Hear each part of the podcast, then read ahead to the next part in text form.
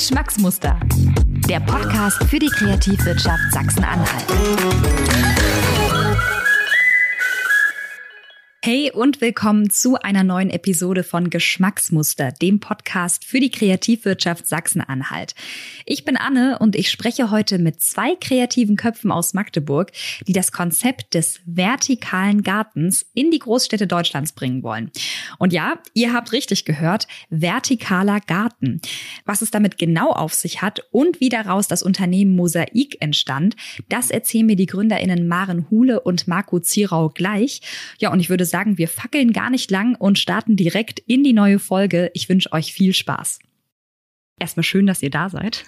schön, dass wir hier sein dürfen. Danke, ja. Genau, und bevor wir so richtig äh, ja, loslegen und äh, ich einige Fragen für euch vorbereitet habe zu, äh, wie seid ihr jetzt an den Punkt gekommen, an dem ihr jetzt seid und äh, was hat es eigentlich mit Mosaik auf sich, würde ich sagen, wir starten unsere Podcast-Folge äh, so wie jede Folge, denn ich habe drei Entweder-Oder-Fragen für euch vorbereitet und würde sagen, einfach mal ganz spontan, welche Antwort euch besser gefällt. Lieber Produkt gestalten und dran tüfteln oder lieber mit dem fertigen Produkt arbeiten? Ähm, kann ich ja antworten. Wir tüfteln gerade ganz gerne an unserem Produkt, aber das liegt daran, dass wir noch in der Entwicklungsphase sind. Das heißt, das ist halt einfach jetzt gerade unsere Aufgabe. Ich glaube, wenn ich für dich antworte, du würdest lieber tüfteln und ich würde lieber mit dem fertigen Produkt arbeiten. Aber es ist halt in einem Startup so, dass es in den ersten Jahren nie ein fertiges Produkt sein wird sondern man ist immer im Tüfteln so ein bisschen. Und das ja. wird wahrscheinlich auch noch ein paar Jahre so gehen. Na gut, aber da, da ergänzt ihr euch ja dann ganz gut, ne? ähm, wie würde euer perfekter grüner Samstag aussehen? Würdet ihr ja im Harz wandern gehen oder lieber auf dem Elberadweg durch Sachsen-Anhalt? Marco? ähm, also ich würde, glaube ich, ersteres bevorzugen. Ich bin sowieso relativ viel im Harz unterwegs zum Wandern oder zum Klettern und äh, ich glaube, da sind wir uns ziemlich ähnlich. Ich würde sagen, ja. das würde Maren auch Du wärst auch Harztyp, ja? Ja, obwohl ich auch äh, sehr gern äh, mit dem Rad unterwegs bin, wo ich kenne aber die Elbniederung mittlerweile schon ganz schön okay, dolle in- und okay. auswendig, ja. Sehr schön. Und ähm, wenn ihr euch entscheiden müsstet, vertikaler oder horizontaler Garten? vertikal? Denke ich auch, vertikal. da seid ihr euch einig, weil da sind wir eigentlich auch schon total im Thema. Und äh, einige, die, sie, die jetzt uns zuhören, werden sich wahrscheinlich fragen, was äh, zum Geier ist bitte ein vertikaler Garten. Und äh, ich glaube, das könnt ihr uns vielleicht auch irgendwie am besten erklären, weil etwas ähnliches ist ja euer, euer Produkt, äh, das ihr gerade entwickelt. Ähm, Maren, vielleicht magst du mal starten und magst uns mal erzählen, was es mit Mosaik genau auf sich hat. Genau, also du triffst es schon ganz gut. Es ist ein vertikaler Garten, das kann man ja definieren, wie man möchte. Es gibt schon ganz lange hängende Gärten, so hat man das früher genannt. Und vertikal heißt ja nichts anderes, dass du dir eine Fläche suchst. Wir nutzen Fassaden, wo du ähm, deine Vegetation dran hochziehen kannst. Bei uns sind das Paneele. Wir haben einzelne ähm, Paneele, an denen vorne Pflanzen sind. Da kann man natürlich auch, wenn man sagt Garten, da kann man auch Kräuter reinpacken. Momentan nutzen wir ähm, es gibt so typische vertikale Pflanzen, Steindecker und ähm, Bodendeckerpflanzen, so Stauden, Fahne, die wir halt nutzen. Die witterungsfest sind immer grün, damit man auch im Winter eine schöne vertikale grüne Wand hat vor allem. Und bei uns ist die Besonderheit, wir haben nicht nur vorne Pflanzen, also es ist nicht nur vorne schön, dass man Natur in der Stadt hat, sondern wir nutzen spezielle Moose auf der Rückseite der Paneele, die die Schadstoffe filtern sollen. Also wir haben sehr hohes Schadstoffaufnahmepotenzial und ähm, da tüfteln wir gerade dran. Wir haben auch schon erste Ergebnisse. Da gibt's auch schon ähm, viele Forschungen zu. Und wir hoffen uns natürlich, dass wir die Stadt etwas grüner und sauberer gestalten können für die Zukunft. Und das ist jetzt zum Beispiel meine Frage, Marco, wie kommt man denn dazu? Also was habt ihr vorher gelernt oder, oder was ist euch, was habt ihr erlebt, dass ihr gesagt habt, das brauchen wir unbedingt? Ähm, das ist ganz witzig, dass du die Frage äh, in meine Richtung so ein bisschen stellst, weil äh, ich bin komme eigentlich aus einer ganz äh, anderen Richtung. Ich habe Maschinenbau hier an der Otto von Gericke Universität in Magdeburg studiert und äh, habe dann zweieinhalb Jahre hier für äh, ja auch ein Forschungs- und Entwicklungsinstitut im Bereich Materialprüfung gearbeitet und äh, habe aber immer so ein bisschen den den Wunsch verspürt, so aus dem ja, klassischen Dienstleistungswesen so ein bisschen herauszutreten und mehr wieder so in eine äh, Entwicklungsarbeit zu gehen, die so ein bisschen ja einen etwas nachhaltigeren äh, Einklang findet, als das zum Beispiel ja im Automobilbereich der Fall wäre, auch wenn die auch ihre Berechtigung hat, aber einfach um was Neues so ein bisschen zu schaffen und neue Wege zu gehen. Und ja, da kam es dann ganz gut, dass äh, Maren und ich, wir uns so über alte Freundeskreise so ein bisschen wieder so ein bisschen äh, vernetzt haben und ähm, Maren damals aus dem damals noch universitären Projekt äh, heraustreten wollte und auch zielmäßig in eine Gründung hineingehen wollte und damals aufgrund eines Wechsels in der Projektstruktur einen Partner gesucht hat, der mit ihr quasi diese Gründung angeht. Und ähm, deswegen habe ich mir dann zum Jahreswechsel dann überlegt, ja, das äh, möchte ich auf jeden Fall äh, sehr gerne mitmachen. Und ähm, ja, ich wollte im Grunde einen großen Wechsel, was, was Neues beginnen. Und da war es ganz gut, dass ich auf diesen Zug aufspringen konnte. Maren und Marco stehen noch relativ am Anfang ihrer Gründung und bauen Mosaik zu einem richtigen Unternehmen auf. Was dabei ziemlich praktisch ist, die beiden ergänzen sich perfekt in ihren Fachbereichen. Denn während Marco als technischer Leiter am tatsächlichen Produkt tüftelt, kümmert sich Geschäftsführerin Maren um alle administrativen Arbeiten, um das Marketing, den Kontakt zu SponsorInnen und die Organisation von Mosaik. Auf lange Sicht soll das kleine Team aber noch wachsen, zum Beispiel um jemanden aus dem Bereich der Landschaftsgärtnerei, der Biologie oder IT. Das heißt, äh, wenn ihr das jetzt gerade hört, Mosaik sucht, meldet euch bei den beiden, wenn ihr denkt, dass ihr da die perfekte Expertise habt. Und ähm, ich, ich habe ja jetzt gerade schon gehört, okay, vertikaler Garten, ähm, Schadstofffilterung, das ist natürlich ein mega cooles und innovatives Thema und auch ein total wichtiges Thema fürs Stadtleben. Aber was ist jetzt genau daran neu? Wie, wie würdet ihr, wenn, wenn, wenn jetzt ein ganz großer Skeptiker auf euch zukommt und sagt, was ist denn daran jetzt neu? Was würdet ihr dem antworten? Genau, also für uns neu. Es gibt auch schon Moosprojekte, dass das genutzt wird. Da kann man schauen, da gab es in Stuttgart eine Wand, da gibt es einzelne kleine Projekte. Also es wird daran geforscht. Es ist aber nicht so einfach, diese doch sehr natürliche Pflanze in ein urbanes Umfeld zu bringen. Zum Beispiel muss man darauf achten, was für Wasser man nutzt. Wir müssen Regenwasser nutzen, damit die nicht eingehen. Und bei uns ist ähm, die Besonderheit auf jeden Fall, dass wir normale Pflanzen vorne nutzen und Moos hinten zur Filterung. Wir versuchen das quasi in den Schatten zu packen. Mhm damit das eine bessere Überlebenschance hat. Wir nutzen nur Regenwasser. Das ist auch für uns wichtig, dass wir kein Grundwasser verbrauchen. Das ist auch eine Krux. Also da haben wir immer wieder müssen wir immer wieder ein bisschen kämpfen, weil gerade regnet es nicht so viel. ja. In Magdeburg so gut, nicht so viel. Letzte Woche vielleicht, okay. aber davor, davor nicht so stark. Und was auf jeden Fall sehr besonders ist, wir sind divers. Also wir bieten, wir wollen unserem Kunden die Möglichkeit bieten, seine eigene Fassade zu gestalten. Also kein Produkt wird aussehen wie das andere. Natürlich haben wir unsere Paneele, die Grundkonstruktion, aber auf der Vorderseite kannst du auswählen, ob du pflanzen möchtest. An der Uni sieht man es am Testsystem. Da sind, äh, da ist ein Kunstprojekt mit drauf mit einem hiesigen Künstler. Also das ist für mich auch ganz wichtig, die kreative Szene mit einzubinden. Ein Insektenhotel ist mit drauf. Da könnte aber vom Unternehmen auch die Werbung integriert sein in einen grünen Rahmen. Also ganz wie man das möchte. Und das ist natürlich dann für uns die Schwierigkeit, die Bewässerung so einzustellen, dass hinten die Bedürfnisse gedeckt werden für das Moos, wie vorne auch für die anderen Pflanzen. Also man denkt dann immer so, ach, ist ja nur eine grüne Wand, ist jetzt nicht so kompliziert, ein bisschen gießen. Ist dann doch ein bisschen mehr, weil wir möchten unserem Kunden ja auch was bieten, was fertig ist. Mhm. Er soll da keinen Aufwand mehr mit haben, sondern das ganze System läuft dann schlussendlich von alleine. Also auch mit einem integrierten Bewässerungssystem. Genau, ist alles mit okay, drin. Okay, ja. wow. Und ähm, du hast es jetzt gerade erzählt, okay, ein Unternehmen hat dann quasi so ein, so ein Panel von euch. Ähm, das heißt, man kann, man könnte das in Zukunft dann an den Häuserwänden sehen oder wie, wie integriert ihr das? Genau, also so wie du es gerade gesagt hast, der Kunde äh, kauft dann quasi ja eine, man könnte es umschreiben mit einer Quadratmeterzahl, eine bestimmte Fläche für sich, die er als geeignet erachtet. Und ähm, das wird dann mit Hilfe einer, äh, einer Unterkonstruktion quasi einer Fassade befestigt. Das sind so da kommt es dann so ein bisschen drauf an, was ist der Fassadenuntergrund. Das wird dann immer wahrscheinlich so ein bisschen variieren. Darauf werden wir uns einstellen müssen. Aber grundsätzlich liegt dann auf dieser Unterkonstruktion dann unser Panel drauf oder dran, je nachdem. Es ist fest montiert. Und dort können wir dann quasi ja, gestalten. Nach Kundenwünschen und nach unseren Vorschlägen vielleicht noch. Und ja. Das sieht auf jeden Fall auch total cool aus. Also ich habe auch immer auf eure Website geguckt und so. Also das ist schon schon echt spannend. Und, auf, und welche Schritte kommen jetzt noch so auf euch zu? Also was was sind jetzt vielleicht da gerade noch so offene Punkte, ähm, an die ihr euch jetzt erst in, in Zukunft rantasten werdet? Ähm, Gibt es da noch irgendwas, was was offen steht oder was jetzt noch auf euch zukommt in den nächsten Monaten? Also um es aus so einer technischen Sicht vielleicht so ein bisschen zu beschreiben, also was wir unbedingt wollen, beziehungsweise wo wir auf jeden Fall landen möchten, dass wenn wir irgendwann in Zukunft vielleicht Systeme haben, die an verschiedenen überregionalen Standorten stehen, sage ich mal, in Deutschland äh, mehrere hundert Kilometer verteilt, dass wir also zum Beispiel aus unserem Büro äh, ganz genau sehen können, was macht System A, was macht System B in München, was macht System C in Hamburg, ähm, dass wir das von ja über einen Monitor quasi, dass wir das ein bisschen überwachen können und im Idealfall auch aus der Ferne warten können. Da wollen wir unbedingt hin, dass wir direkt zum Beispiel in so einen Bewässerungszyklus oder in welchen sensorischen Ablauf auch immer, dass wir dort eingreifen können, dass wir da kleine Justierungen vornehmen können, wenn einfach in Hamburg ist nun mal das Wetter ganz anders als in München. Ja, das, ja. das stimmt. Oder im Idealfall, dass das System das von alleine justiert. Das wäre und sich mhm. selbst reguliert, je nach den Wetterbedürfnissen halt. Also da kommen wir auch hin. Das, ja. Wir haben auch Sensoren drinne, die das messen.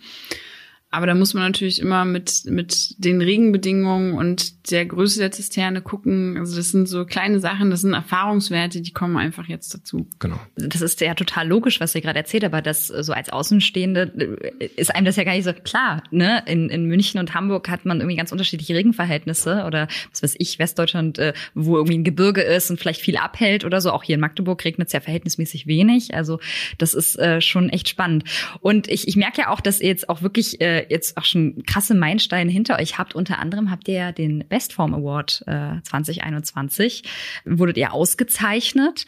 Herzlichen Glückwunsch an der Stelle erstmal. Ähm, was was hat diese Auszeichnung vielleicht auch für euch bedeutet? Also war das, war das ein großes Ding für euch? Erzählt mal.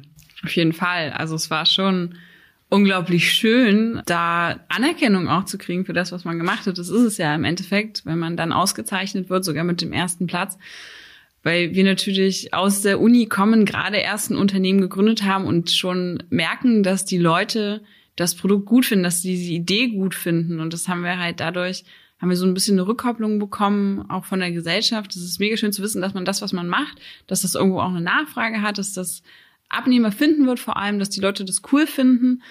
Und es hat uns natürlich unglaublich geholfen, weil dadurch wurde, wurden wir so ein bisschen aufmerksam. Ne? Also unser, unsere Idee wurde aufmerksam gemacht, nicht nur hier in Magdeburg, auch überregional. Also wir haben relativ viele Anfragen bekommen, die wir gerne alle bedienen würden, aber einfach jetzt entwicklungstechnisch noch nicht so weit sind. Und wir hoffen natürlich, dass wenn wir so weit sind, diese Anfragen alle noch da sind und es so weitergehen kann. Bevor wir gleich weitermachen, ein kurzer Hinweis von mir. Dein kreativer Kopf wird gesucht und zwar für den Bestform Mehrwert Award. Mit Bestform fördern wir Kreative, VisionärInnen, VordenkerInnen und wirtschaftliche Partnerschaften aus Sachsen-Anhalt. Der nächste Wettbewerb startet im Herbst 2022. Weitere Infos findest du unter bestform-sachsen-anhalt.de. Bestform ist der Mehrwert Award für kreative Ideen aus Sachsen-Anhalt. Mittlerweile erhalten Maren und Marco Anfragen aus ganz Deutschland und das Interesse für ihre nachhaltigen Paneele ist riesig. Und ich finde, das ist gar kein Wunder, denn mit ihrer Idee unterstützen sie ja einen Gedanken, den sich fast alle StädterInnen wünschen. Eine grünere Innenstadt, bessere Luft zum Atmen und ganz nebenbei die Möglichkeit, Nachhaltigkeit mit Kunst, Kultur und Werbemöglichkeiten zu verbinden. Für Maren und Marco sind das Herzensthemen. Marco hat es vorhin schon schön gesagt, das ist auch mein Hintergrundgedanke, warum ich das mache. Ne, ich habe auch in verschiedenen Firmen, großen Firmen schon gearbeitet. Zum einen war das nicht so von der Hierarchiestruktur, nicht so ganz, wie mir das gefallen hat. Ich wollte schon immer mein eigenes Ding haben, so ein bisschen. Ja. Und mir war schon immer wichtig, dass man irgendwo was zurückgibt oder irgendwo was macht, wo man selber wirklich dran glaubt, dass man da Klar, man kann jetzt nicht die Welt verändern, aber man kann versuchen, in seinem kleinen Rahmen, in seinem kleinen Umfeld schon ein bisschen was dazu beizutragen, dass es besser wird. Ja, und das versuchen wir auf jeden Fall. Würdet ihr auch sagen, also oder inwiefern ähm, denkt ihr, dass man auch als Produktentwicklerin Verantwortung trägt heutzutage? Also mit, mit der Sache, die man schafft oder mit dem Produkt, das man schafft? Auf jeden Fall auch. Also die Verantwortung, die man trägt, ist, äh, ist schon groß, zumindest äh, mit dem Voranschreitenden immer ja, deutlich werdenderen Signalen, die wir quasi aus unserer Umwelt zurückbekommen, dass sich eben äh, ja dass, dass das Klima stark wandelt, dass äh, einfach un, unvorhergesehenere äh, Katastrophen und Unwetterereignisse auftreten, die äh, einfach zumindest an Häufigkeit gewinnen und deswegen schon, wenn man ein Produkt äh, entwirft, wenn man sich Gedanken macht zu, zu einer Neuentwicklung, dann bezieht man natürlich schon vermehrt auf jeden Fall diesen Nachhaltigkeits- und auch diesen, diesen Fußabdruck, den man hinterlässt durch seine Arbeit, äh, zieht man immer mehr in seine eigene Arbeit mit rein. So, das ist, äh, fängt zum Beispiel damit an, dass man sich genau überlegt, okay, ich, welche Materialien setzen wir denn so Metalle und Kunststoffe zum Beispiel haben ihre ähm, positiven und ihre negativen Seiten. Bei Kunststoffen, klar, die sind schön leicht, aber ja, man hat ja immer auch das Problem von Entstehung von Mikroplastiken, die immer wieder auch in einen ökologischen Kreislauf zurückgehen. Und ja, wo setzt man da an? Wo minimiert man? Was kann man vielleicht zunächst nicht minimieren? Aber das ist schon auf jeden Fall. Den, diesen Abdruck sollte man nicht vergessen, den man hinterlässt. Macht euch das auch Druck auf eine Art und Weise? Also gerade wenn man diesen Hintergedanken hat und auch gerne so nachhaltig wie möglich sein möchte oder so? Ja, man, man möchte natürlich, wie du es schon sagst, so nachhaltig wie möglich. Möglich ist aber halt leider nicht alles. Man muss Abstriche machen. Also es ist, finde ich, für uns ist es wichtig, dass wir viel mit regionalen Partnern arbeiten. Wir müssen das aber natürlich auch vom Preis so anpassen, dass es Abnehmer findet. Ne? Das ist immer so ein bisschen diese Gratwanderung, wie möglich ist es, dass wir sagen, wir fühlen uns damit noch wohl, aber wir können es am Ende auch verkaufen. Ja. ja da muss man halt, also wir haben jetzt super Partner, die da auch, sag ich mal, Bock drauf haben, die da gern mitmachen wollen und haben bisher ganz viel Glück, glaube ich, auch gehabt. Ja. Und versuchen natürlich, also wir werden immer wieder mit den regionalen Partnern arbeiten. Also es wird, wird ein ganz, ganz großes Netzwerk werden am Ende, weil wir produzieren das nicht selber, wir lassen das produzieren und wir bringen das auch nicht selber an. Mhm. Und dann muss man immer gucken. Also für uns ist Netzwerken ganz, ganz, ganz wichtig. Ja. Das ist ein ganz gutes Stichwort, weil das ähm, frage ich mich auch, wie ihr sozusagen ähm, so die ersten Schritte gegangen seid. Ich meine, von einer Idee bis hin zu wir tüfteln wirklich gemeinsam oder wir setzen uns mit mit Menschen, die das dann ganz so das umsetzen für uns auseinander. Das ist ja auch ein weiter Weg. Wie wie seid ihr da erstmal vorgegangen aus der Idee quasi heraus? Welche Möglichkeiten gab es da für euch als GründerInnen? Ich denke mal, weil Markus noch nicht so lange dabei. Na klar. Das, äh, das fängt auf jeden Fall bei Maren an, ja. Ja, also angefangen hat äh, bei mir und meinem ähm, ehemaligen Projektpartner Lukas Berns, der war mit mir, also wir waren zusammen in einem nachhaltigen Verein, also ehrenamtlichen Verein an der Uni. Und dann war halt meine Idee, okay, ich möchte was Regionales, Nachhaltiges machen.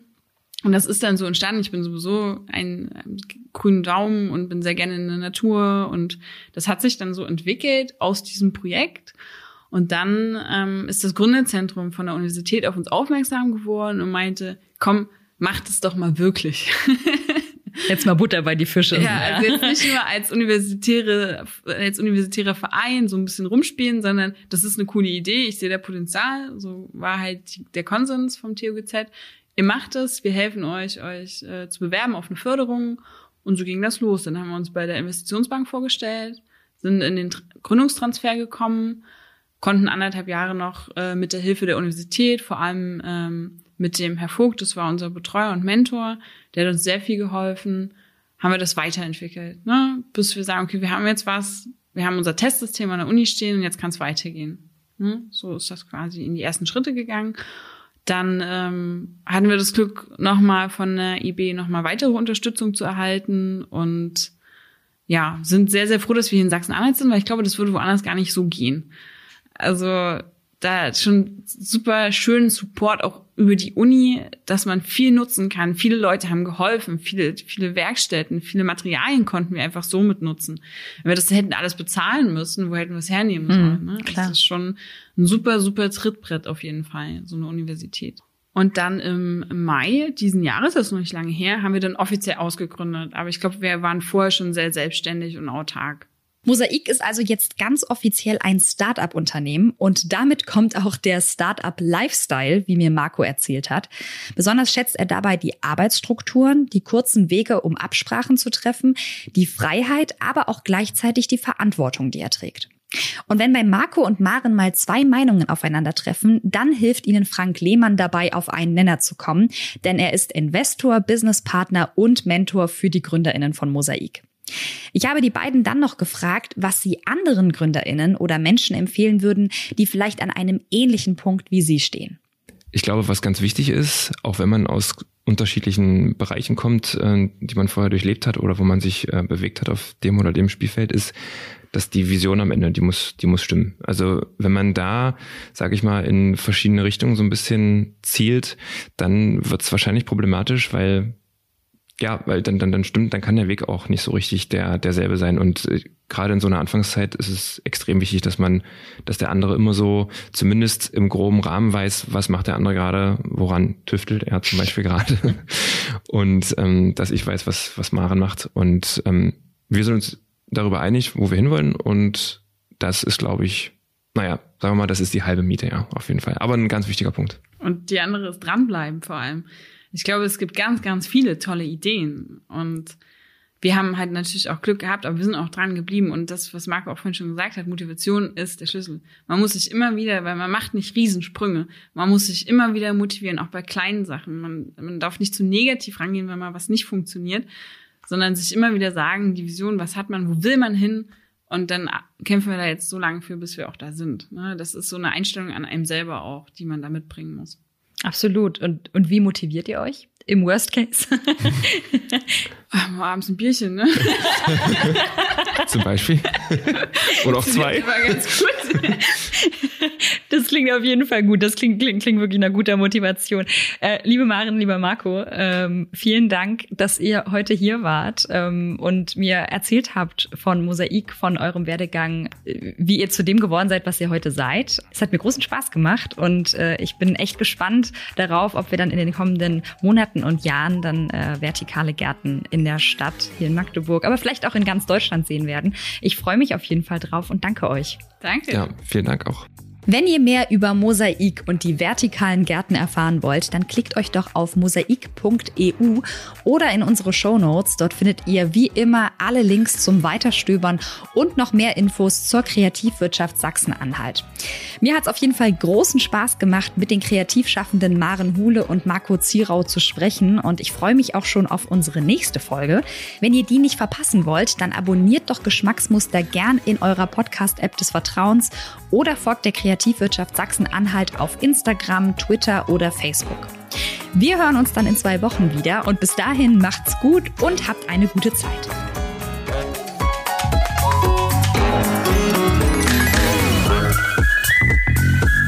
Geschmacksmuster. Der Podcast für die Kreativwirtschaft Sachsen-Anhalt. Besucht uns im Netz unter kreativ-sachsen-anhalt.de.